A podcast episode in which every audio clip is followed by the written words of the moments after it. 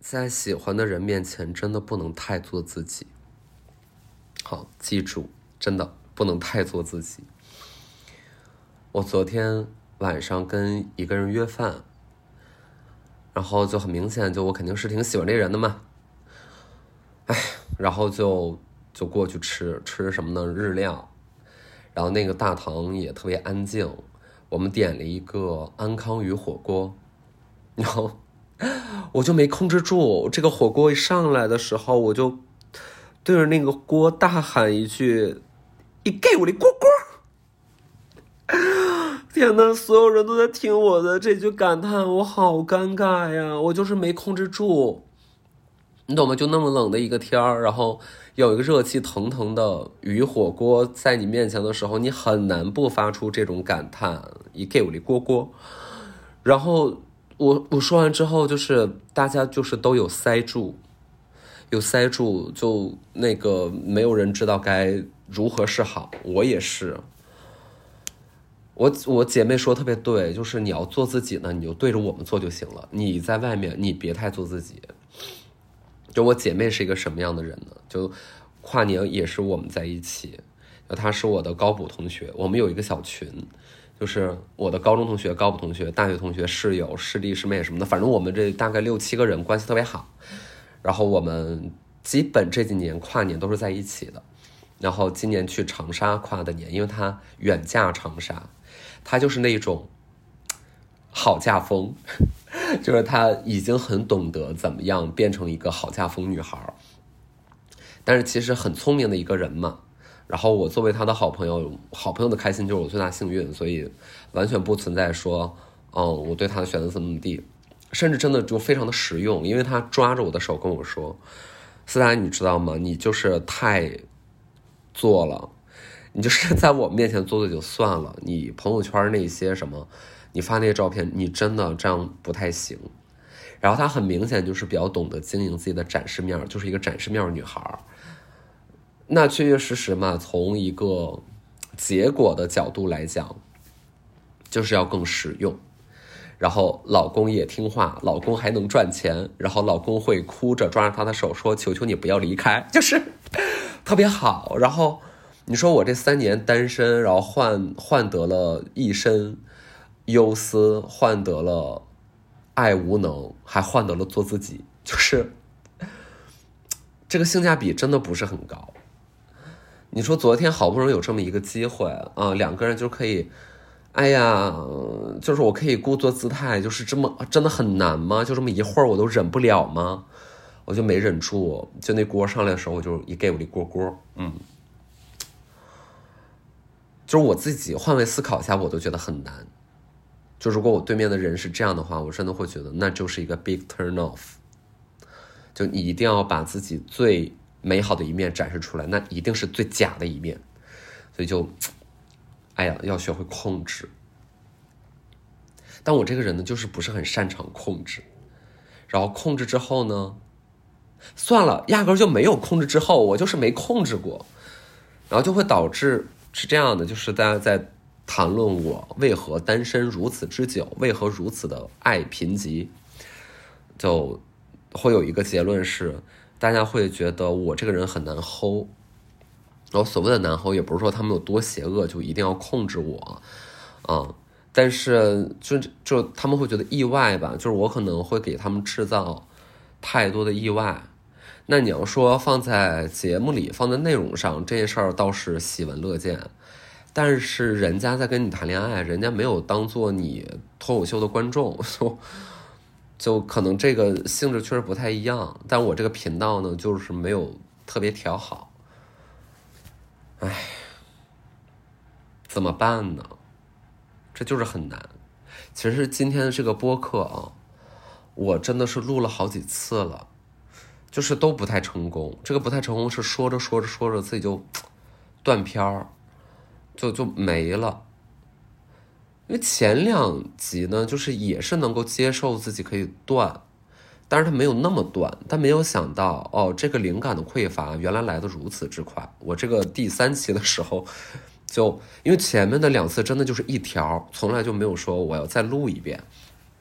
但我这个就比较费劲。然后我现在是中午的十二点四十啊，这是个周四，也就是说你们听到的是很新鲜的东西，就是同一天。然后我两点的时候要开跟策展人开个会，因为我明年会做一个艺术项目，就还挺兴奋的。这件事儿其实做了很长时间了。呃，明年、今年吧，今年三四月份可能就会弄出来，然后现在还在做准备。包括我之前很长时间闭关呀，什么什么什么，就是都是在干这件事儿。然后今天开这么一个会，下午四点的时候有个虚构类型的内容的一个脑报会，然后晚上跟杂志的老师约饭，所以最近的时间排的也都比较满吧。然后确实从上个月开始就比较频繁的接触，嗯，之前没有接触过的人。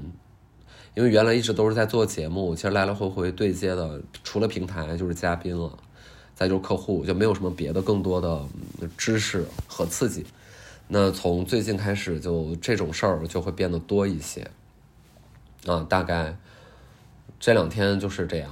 然后明天晚上有个朋友过生日，啊，也没啥好说的，那就过呗，就就跟他去过。最近呢，就是频繁的喝大，我。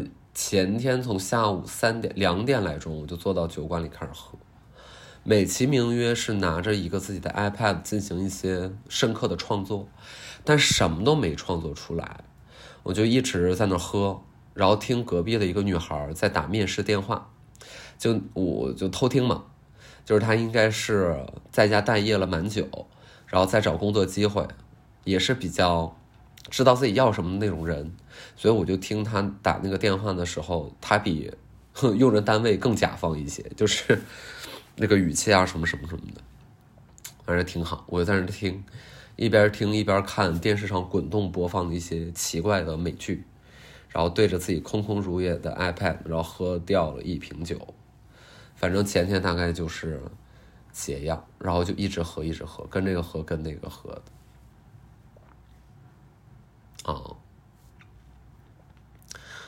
大家不要再去国会山了，就是不要再去了。你想想，是不是不要再去？这个最主要的问题是什么呢？就是太乱了，就是乱糟糟。我就是不喜欢这个乱的东西啊，太乱了。你说你去国会山干嘛呢？你说你在家待着，这哎，之前的网上都说啊，家那个 flag 立都可高了，说只要给我 WiFi 啊，只要给我零食和奶茶和一部手机，我就能在家宅一年。那你也没宅呀，大家不还是喜笑颜开的喜剧国会山吗？我看那个新闻上的照片，真的是喜笑颜开。那个新闻上的照片，那不戴口罩就算了，而且最好笑的，我觉得就是很奇妙，是很多拍他们那些人，你要说爆米也行，你说是川粉也行，他们都在微笑。这个是我真的，我看到之后，我我讲真，我无法不被他的笑容动容，我就是有略略微动容。就是真的有一种发自内心的喜悦，就是他们要把自己的微笑作为二十二零二一年最好的礼物送给全世界。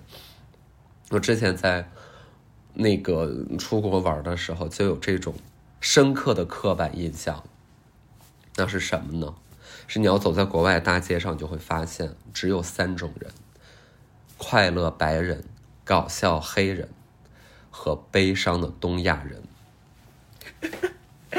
这个特别特别刻板印象，这特别甚至有点 racist，但但这我的我就是这个感觉嘛，就是你去国外，你就我那个 L A 什么我也没去过，但那个纽约就是，你走在大街上，你在第五大道，你会发现就这三种人，就是快乐白人，白人看就好开心，就都很开心，就开开心心的，啊，然后黑人呢就很。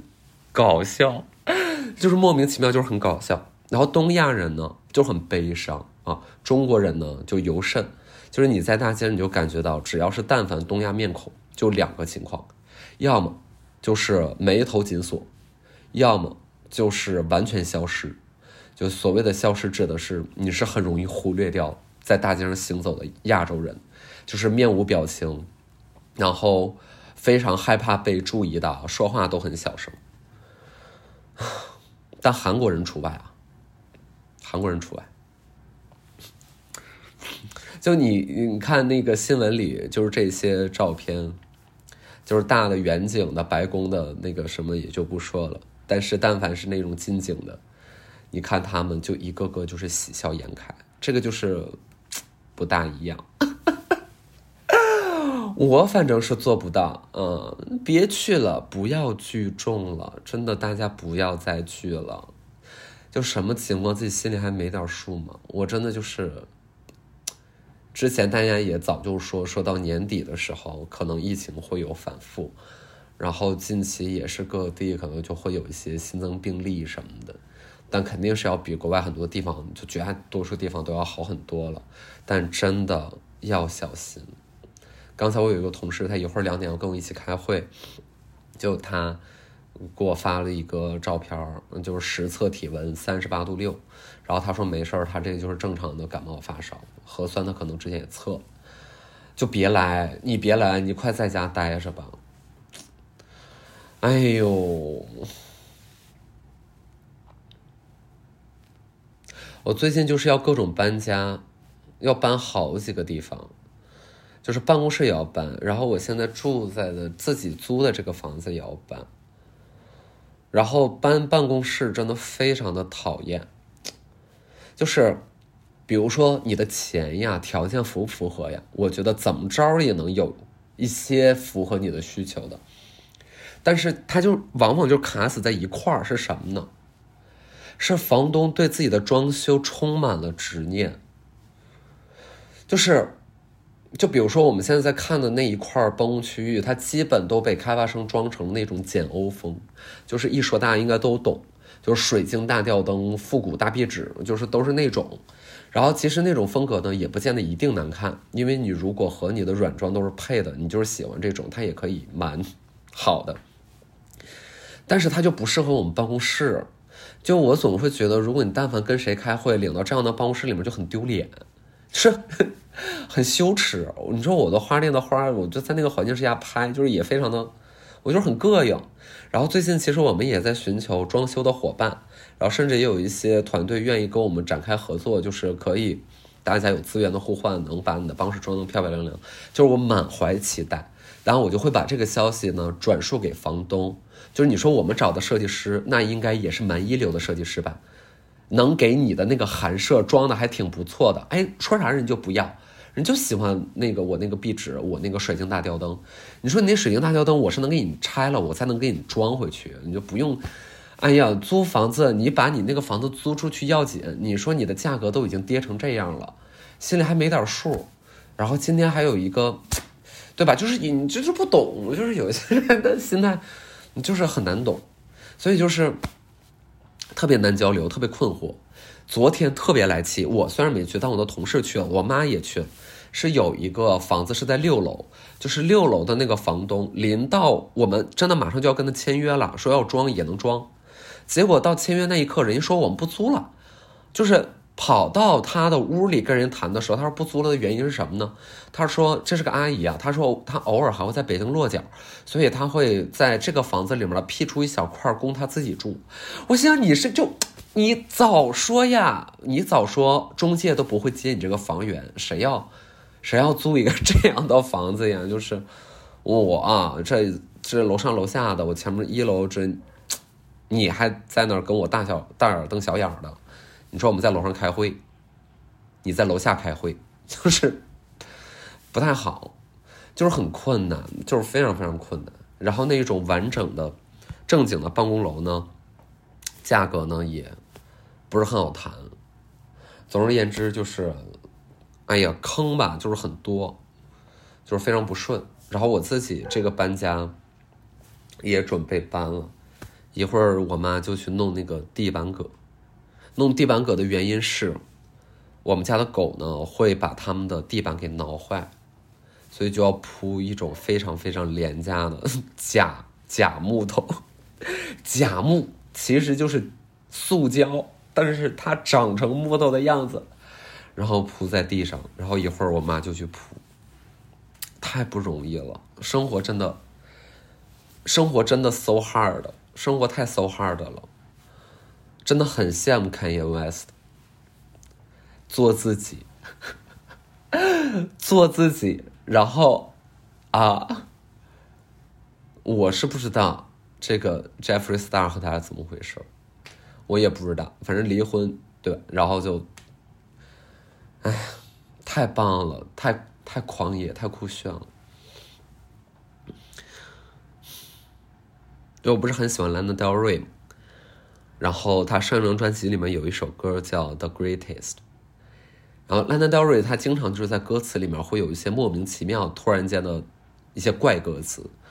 什么我的谱系 tastes like 元气森林之类的，然后他的 greatest 里面就有一个歌词在最后面叫 Kanye West is blonde and gone，Kanye West got a love affair with Jeffrey Jeffrey Star，想象不到，即便是他也没有办法写出这样的歌词。Kanye West got an affair with Jeffrey Star。哒哒哒哒哒哒哒哒。我也应该去唱歌，我也应该去组一个乐队。我也我也该。我觉得反正可以修音，就也没什么的。我觉得现在就是很多东西都这样。我为什么最近又开始有点变感了呢？大概就是未来可以试试这个，玩玩这个，玩玩那个的。我觉得也没有什么好敬畏之心的，就是快乐就好。为啥呢？因为他们真的也都不怎么着。就我之前在想说，嗯，因为我偶尔也会跟他们讨论，我说我能不能去演一个戏。然后大伙就说你不会演戏，我说对，我是不会演戏。那你看现在演戏那些人，他们会演戏吗？那他们也不会演戏呀。我看这个热搜啊，就动不动就是谁演技炸裂，谁表情绝了，谁台词功底，谁啊绝了，就是动不动就绝了。我不知道啊，这个是。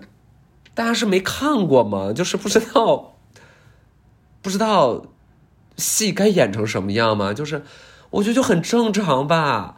我打开这些片段，那难道你不就该至少演成这样吗？我虽然不是说我一定行，但我想必不会特别差。但是我就觉得大家那个感叹的阈值真的越来越低，越来越低。就就一定就是绝了，哇，绝了！哇塞！哇，炸裂！哇，炸裂！我真的没看到几个绝的。反正我今年看到这些片段里面，我觉得辣目洋子是真的强，他他那个劲儿就特别对，而且就让人信服。我觉得你怎么着是让人信服吧。然后别的不绝的，就是没有那么绝的，大家说哇，进步了，进步了。你说这个通告费在那儿摆着呢，曝光输出量、商业价值都都完全在无限倍的放大去置换，然后大家在陪他进步。我心想，你知道吗？就是观众吧，也真的是活菩萨。今天水能载舟，亦能覆舟。覆舟的咱就别说了，那载舟也是没少载。就是人家明明过得特别好，然后现在还是那种我的宝贝儿，我的宝贝儿有进步，我的宝贝儿终于。终于七十八分了，小学啊，小学小学语文七十八分了，哇，太棒了！原来四十多分，就是你知道吧？大家那个宽容度，就是我现在都摸不好了。我现在已经不知道观众是宽容还是不宽容，就是有点 get 不到，就有点不知道是是啥情况，咋回事儿。然后你说晴雅集呢，我也看了，最近这几个片儿我都有看。呃啊，小红花我还没有看，但是晴雅集我看了，然后那个拆弹专家二我看了，啊，心灵奇旅我看，因为我觉得晴雅集没有没有很差了，就是没有很差，但你让我觉得它有多好看，我真的也是说不出口。的原因是我就是不太能跟任何一个角色共情，但是主演是真的好看，就是 主演们是真的美丽，就就就这方面还行。当然，我这个说美丽也包含一定色眯眯的成分，但我觉得 for entertainment 就是它它很正常，就是它确实是需要的一部分嘛，国式美学吧，大概就是得有这个玩意儿。然后，那我认为就最不满的什么什么杀大蛇呀什么的那些呃撞梗啊这个那个的就也就算了吧，但是你很难不说阴阳师他的那个法阵真的跟奇异博士的。就是太像，太像，但是现在大家就也没有人在提这件事儿。那我想可能也是因为奇异博士的那个法阵吧，跟河南打铁花也非常像。就是你们见过打铁花吗？就是一个闪烁的金色光轮。然后我建议你们去看一下打铁花，真的奇异博士跟那我还说奇异博士像河南打铁花。就反正这个事儿就会没完，哎呀！但是懂者自懂吧，就是他们确实是加纳吉和奇异博士那个那个部分，就是让人会觉得啊，你可以更有想象力一些。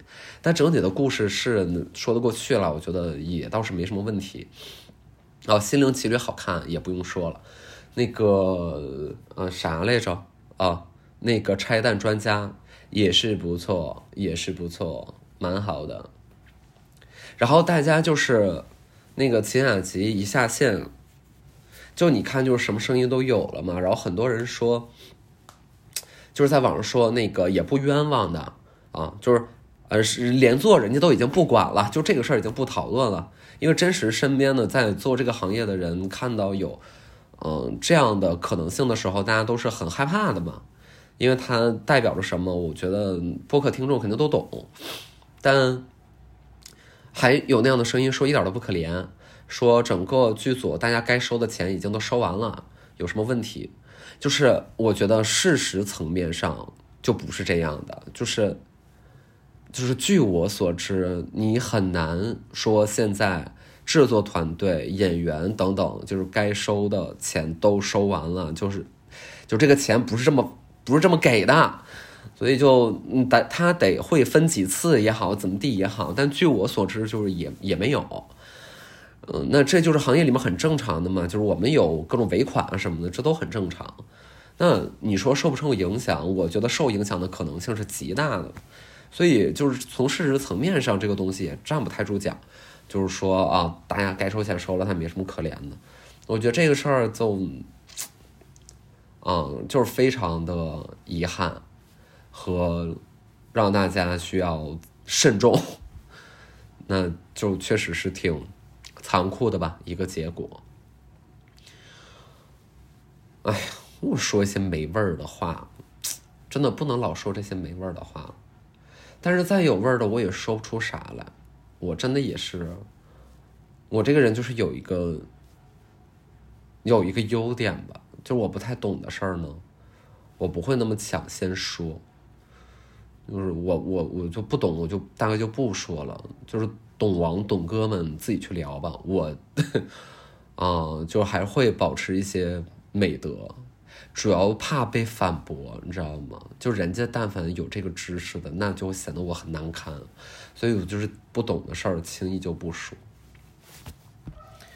还剩个几分钟，想一下啊，我就哎呀，我就多少提一下杨丽和池子那个事儿吧。杨丽我没有见过本人，池子是我很好的朋友，嗯，就这个事儿也挺明显的，就是池子是一个怎样的人呢？就是我，他经常会钻到我的梦里，我就觉得这个人非常的诡异，因为我很少做梦会频繁的梦到现实生活里面存在的一个人，但是我总能梦到池子，一年可能至少两三次，而且印象都很深刻。我上一次梦到他是他在高高的红色砖墙。的三楼的窗台上，向我打招呼，然后那是一个非常灿烂的晴天，那个院子里面没有什么人，他站在红色砖墙给我打招呼，他说：“斯达快来！”我说：“你在干嘛？”他说：“这是我刚开的日料店，你快点来。”然后我醒了就会把梦告诉他，然后他就会哈哈哈，嗯，也不知道为什么会是这种奇怪的梦，就他就是一直活蹦乱跳的一个小怪物。但这次就是聊吧聊吧聊吧聊不到女权上的事儿了，又又聊 又整到这一茬了。我不知道他那个本意里面包不包含这一部分，但是这个话题基本也是由他由不得他选，所以到后面就会成为嗯，谁能够定义脱口秀？啊，什么叫做性别对立？谁知道这个对立？我们应该怎么面对？对不对立？谁是怕愤怒的那一个？就还是这些讨论嘛。但其实我我讲真，我并没有把他们各自的内容完全看全，因为我当时在车上，池子的后面那个脱口秀十多分钟剪辑的，前面的我看了，到后面我开会了，我后面就没有看。但反而他是后面才聊这个事儿的。呃，不过那个歌词大意，我也能够通过大家在网上的讨论，能够感受到，就包括什么，哎呀，愤怒就是别愤怒，我是不同意啦，就是我没有那么同意这个事儿。我觉得后面我看到网上有人说就很对，就是愤怒它是一个能力，或者说愤怒这是嗯仅有的几个权利之一，然后它有它的特定的功能，然后也是没有什么问题的。I mean OK。然后说杨笠脱口秀也甚至谈不上愤怒，他在脱口秀这个载体里面，他就怎么着就至少是一个好笑，然后我觉得也 OK。但你知道我我想把这个事儿先拔除啊，我就先不讨论他们俩之间观不观点这个问题。我要说一个现实情况，现实情况就是我现在打开一个综艺节目，就比如说我看了一下哦这一季的《奇葩说》。我会打开弹幕，就我真的觉得女孩、女性再怎么愤怒，或者男性的女权主义者再怎么愤怒都没关系的原因是，但凡节目里面有一个女孩，她的形象不是那种大美女，大家就会说这个人怎么长成这样，这个人口歪眼斜，这个人脖子前倾，知道吗？大家就是会对。女孩就我在看一个选手，她真的就是高中生，然后会对高中生的一个女孩外貌就是评头论足，然后人家女孩非常的优秀，是被嗯被很好的哲学系的学校给录取了，然后就是对外貌评头论足，然后经常有女孩呢就是在台上说一些什么，她的声音稍微大一点，她的语速快一点，然后大家就是说很多人就是说这个女人也太咄咄逼人了吧。这个女人我不喜欢，我不喜欢一个女人这样的风格，就是她只是这个女孩声音大一点而已。那你说这个舞台上声音大一点的、语言急躁的男性还少吗？真的不少啊。但是没有人会在那些男性有这样状态发言的时候说一个不字，啊，大家就会说他的观点好不好？啊这会儿就会在意他的观点了。但是真的，即便是这样哦，就你看，哪怕奇葩说这种节目。我们可能姑且认为它是一个关于 三观的一个节目，它可能对于观众是有一点点筛选的情况之下，都外貌羞辱、男性凝视比比皆是，比比皆是。二零二一年，然后好像之前大家讨论过的那些话，你是不知道在跟谁讨论的，就好像女权主义者永远在跟女权主义者讨论。就真实的世界并没有被照射到，就是太少有那种我 OK，这是一个所谓的大势所趋，这是一个一个我们拿到这个公众议题都会放在自己的生活里面再去扪心自问啊，我们犯没犯过错误？我们可以怎样变成一个更好的人？然后更好的世界应该长成什么样的？就是就没有我们想象的那么多，嗯，所以。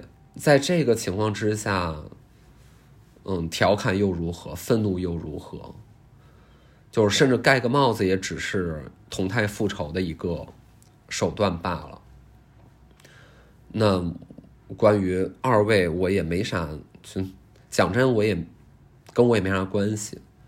但我务必就是提醒大家，就是再怎么愈演愈烈也好，再怎么。嗯，但是这个新闻就会被另外一个新闻迅速盖过去，甭管你对他们俩本身是喜是恶，我觉得还是要看一下真实的世界。你以为你对他影响很多，但其实他完全在另外一个轨道上运行着。